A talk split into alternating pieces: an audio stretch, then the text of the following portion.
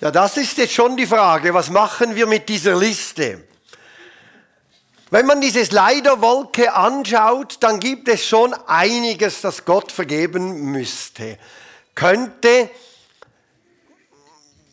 teils ist das sehr subjektiv gewesen, zu wenig Zeit mit Jesus, ja, man müsste mal ihn fragen, wie empfindet er das überhaupt? Geht es ihm auch so? Oder an was messen wir gewisse dieser Dinge überhaupt? Dann hat es andere Dinge gehabt, äh, zu viel Zeit am TV oder irgend zu hart reagiert. Da, da geht es mir dann so ähnlich wie, als ich euch vor ein paar Wochen erzählt habe, dass ich mal als Kind beim Mikro eine Aprikose gestohlen habe. Das muss nicht Gott mir vergeben. Das muss die Person mir vergeben, die ich, bei der ich zu hart reagiert habe.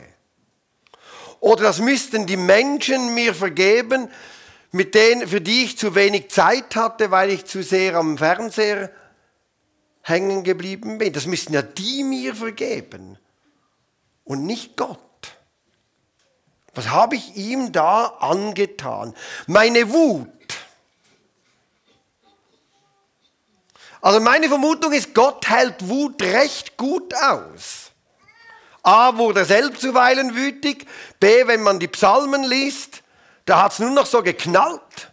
Das hat der das bis in, in sein Wort geschafft.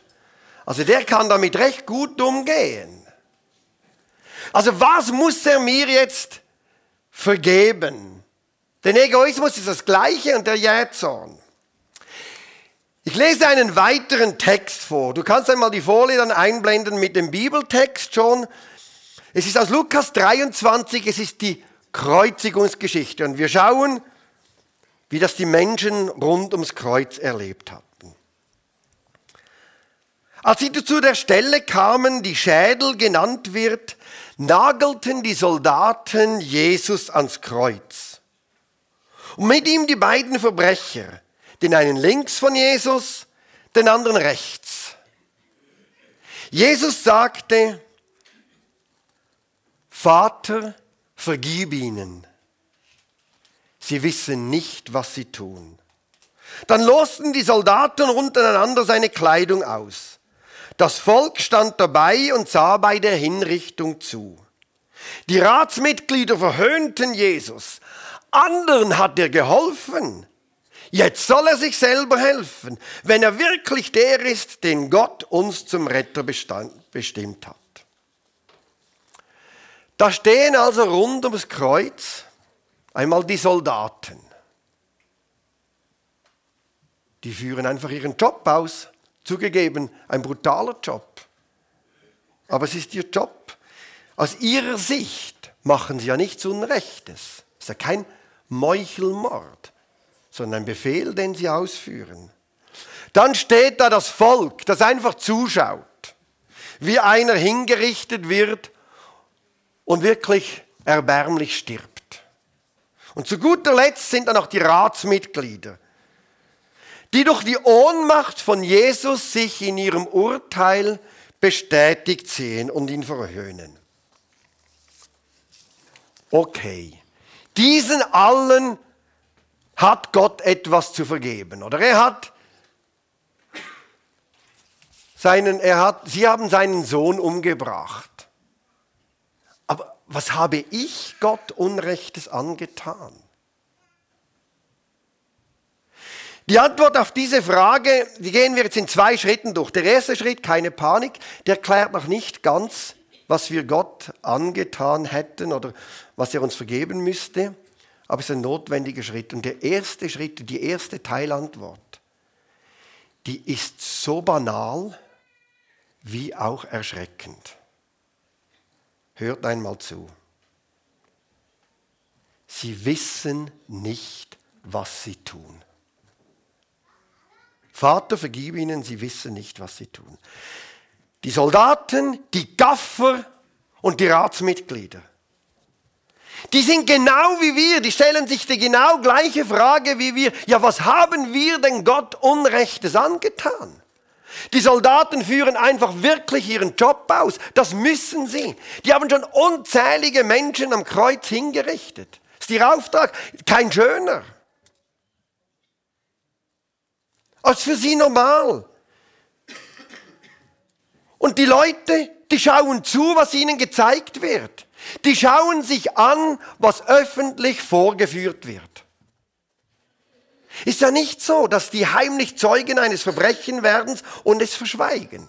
Nein, es ist öffentlich sichtbar. Die schauen einfach zu, sind einfach Gaffer. Und die Ratsmitglieder, die fühlen sich verantwortlich dafür, für Ordnung im Volk zu sorgen.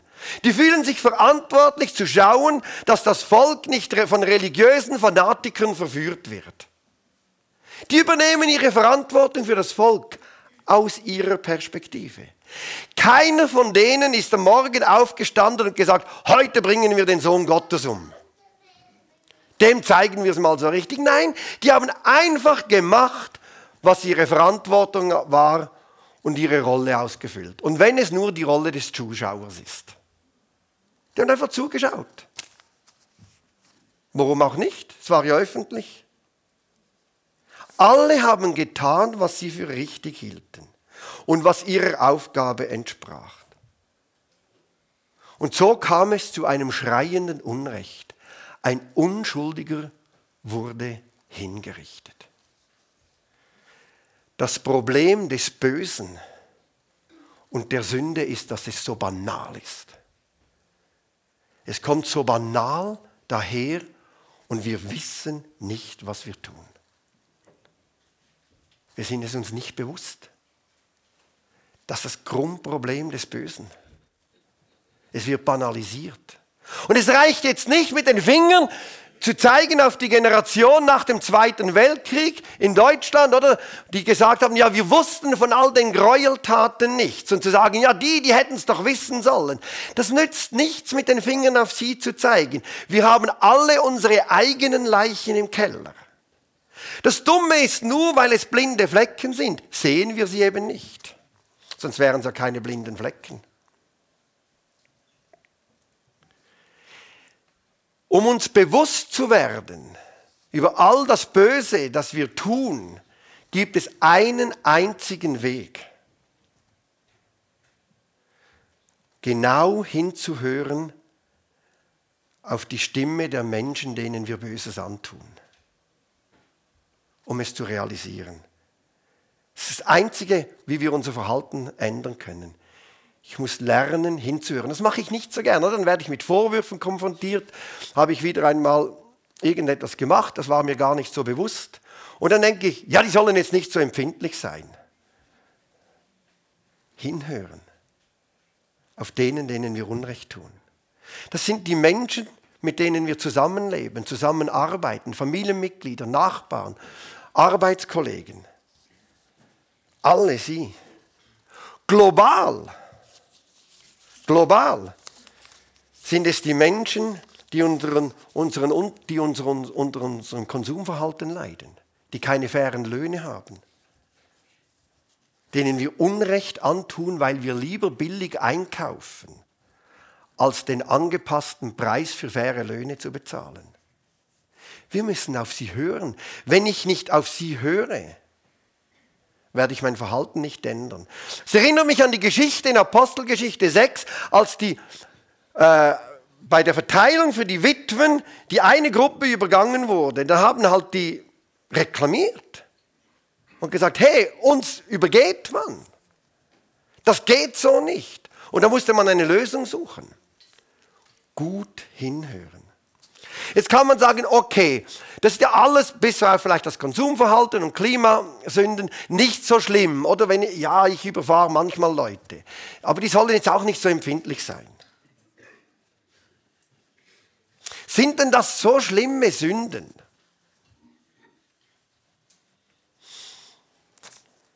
Das kann ich schwer beurteilen. Das müssen die Menschen beurteilen, die darunter leiden. Ja, und muss jetzt das Gott mir vergeben? Und jetzt kommen wir zum zweiten Teil der Antwort. Was ist überhaupt das Böse? Was ist der Kern der Sünde, der Kern des Bösen? Um das zu verstehen, Lesen wir einmal die ersten Verse aus 1. Buch Mose Kapitel 3. In dieser Geschichte wird mit extrem viel Gespür das Wesen von uns Menschen und das Wesen der Sünde dargestellt. Also es geht jetzt da nicht um eine chronologische Abfolge, wann hat wer was getan, sondern es ist eine Geschichte, die uns sagt, wie wir Menschen grundsätzlich ticken und was Sünde grundsätzlich ist. Und wenn hier von der Schlange die Rede ist, dann sind das die inneren Stimmen in uns Menschen. Hört jetzt einmal diesen Dialog zu. Er ist umwerfend. Die Schlange war das klügste von allen Tieren des Feldes, die Gott der Herr gemacht hatte. Sie fragte die Frau, hat Gott wirklich gesagt, ihr dürft die Früchte von den Bäumen im Garten nicht essen? Natürlich dürfen wir sie essen, erwiderte die Frau. Nur nicht die Früchte vom Baum in der Mitte des Gartens. Gott hat gesagt, esst nicht davon, berührt sie nicht, sonst müsst ihr sterben. Nein, nein, sagte die Schlange, ihr werdet bestimmt nicht sterben. Jetzt muss ich, bin ich genau auf dem Fall. Sorry. Ihr werdet bestimmt nicht sterben, aber Gott weiß, sobald ihr davon esst, werden euch die Augen aufgehen und ihr werdet wie Gott sein und wissen, was gut und schlecht ist. Dann werdet ihr euer Leben selbst in die Hand nehmen können. Ganz raffiniert beginnt die Schlange das Gespräch, indem sie beinahe unmerklich Gottes gute Absichten mit uns Menschen in Frage stellt. Hat Gott wirklich gesagt, ihr dürft die, Bäume von, äh, die Früchte von den Bäumen nicht essen. Natürlich hat er das nicht. Das wissen alle. Das hat er nicht. Das wusste auch die Frau. Aber schon ist das Misstrauen gesät. Es geht übrigens im Zwischenmenschlichen genau gleich. Hast du auch schon überlegt, hat der wirklich? Natürlich, nein, das hat er nicht. Oh, hat er jetzt nicht doch? Und schon ist das Klima verseucht. Geht blitzschnell. Die Frau beginnt zu zweifeln, dass Gott es gut mit ihnen meint. Sie realisiert zwar noch, nein, nein, es stimmt nicht ganz, was die Schlange gesagt hat, aber das Misstrauen ist da. Und dann kommt sie und sagt, nein, nein, wir dürfen nur diese Frucht vom Baum der Erkenntnis des Guten und des Bösen nicht essen, von allem anderen dürfen wir essen. Und dann kommt sie wieder, ja, ihr werdet nicht sterben, ihr werdet dann sein wie Gott. Und jetzt kommt Misstrauen hinein. Jetzt müssen wir noch vom Hintergrund her wissen, wenn es um den Baum der Erkenntnis des Guten und des Bösen geht, dann im hebräischen Kontext meint Erkenntnis, Wissen, eine Erfahrung machen mit. Also man erfährt etwas, man weiß nicht etwas abstrakt. Also Gott sagt, ihr müsst vom Baum der Erkenntnis des Guten und des Bösen, mit dem müsst ihr keine Erfahrungen machen. Um das geht's. Warum? Erfahrungen mit dem Bösen enden tödlich. Um das geht's. Die Erfahrung braucht ihr nicht in eurem Leben.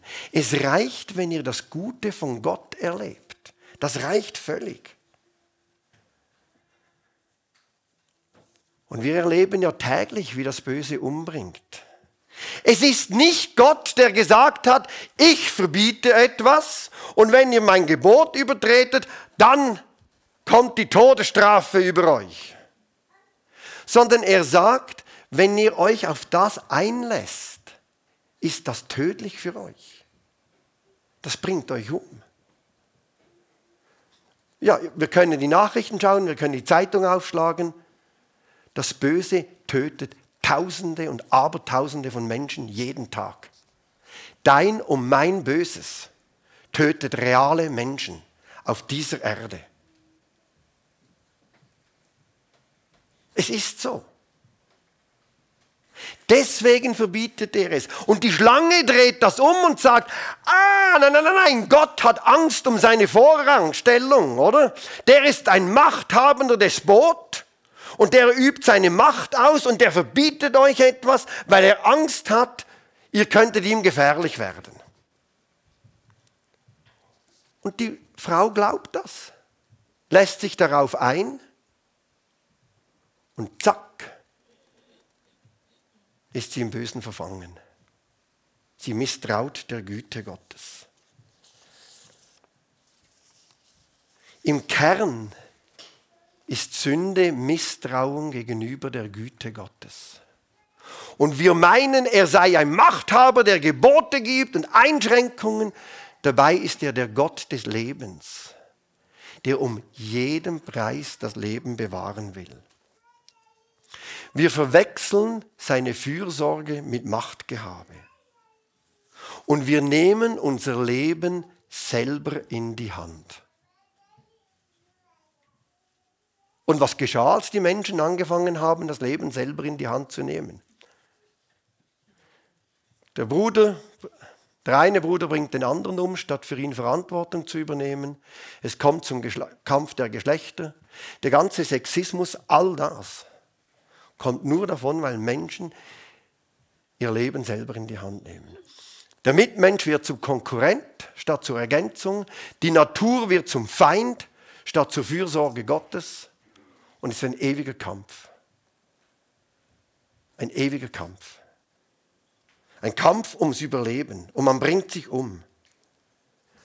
Misstrauen. Gott meint es gar nicht so gut.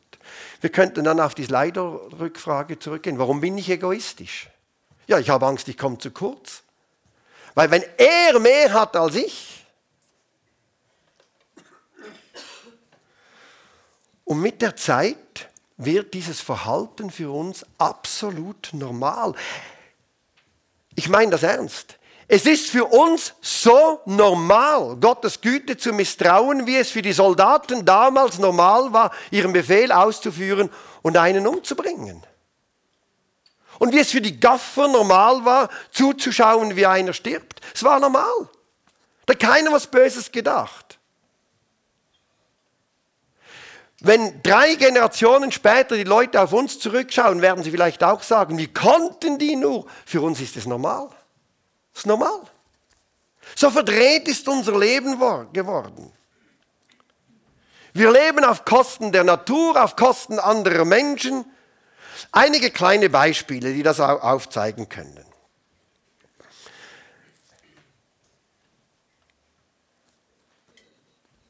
Für viele Menschen ist es absolut normal, ständig das neueste Handy zu kaufen. Der Reiz des Neuen oder die Angst, die Entwicklung zu verpassen, die ist zu groß. Okay, wir wissen ja, was mit all den Handys und den Teilen drin verbunden ist. Aber der Reiz ist einfach zu groß. Und so ist es normal. Wir überlegen es uns gar nicht groß. Und dann denken wir, ja, wie konnten die Soldaten den umbringen? Das war für sie halt auch normal. Oder versucht mal an euren Lohn zu denken und den zu vergleichen mit anderen. Macht das für eine Sekunde. Meine Vermutung ist, der schäle Blick hin zu denen, die mehr verdienen, das ist für uns normaler als die Dankbarkeit für das, was wir haben. Oder gar die Verantwortung für diejenigen, die weniger haben. Ist normal. Ist es eben nicht. Ist eben nicht normal. Der Pfingstbericht wäre da die Alternative dazu. Ist nicht normal. Oder wenn wir schon beim lieben Geld sind, das liegt ja uns Schweizern so nahe. Die Überlegung, wie viel können wir uns leisten zu spenden, ohne dass es für uns eng wird? Das ist die normale Überlegung, die wir alle, die auch ich mache. Aber es ist eigentlich gar nicht normal. Die normale Überlegung wäre, wie viel kann ich behalten, ohne dass es mir schadet? Und wie viel kann ich weggeben, damit sich der Segen Gottes vermehrt? Das wäre eigentlich die normale Überlegung. Aber es ist für uns völlig normal geworden. Wir sind in einem kranken System. Und davon befreit uns Gott. Davon will er uns befreien. Wenn Jesus am Kreuz betet, Vater, vergib ihnen, sie wissen nicht, was sie tun, dann stößt er damit die Tür weit auf, damit wir Gott, das Leben und die Welt wieder als gut und als Geschenk empfangen können. Und nicht voller Misstrauen das Leben selber in die Hand nehmen müssen. Dass wir Gott nicht mehr als Bedrohung wahrnehmen müssen, sondern als den guten Geber des Lebens und aller guten Gaben.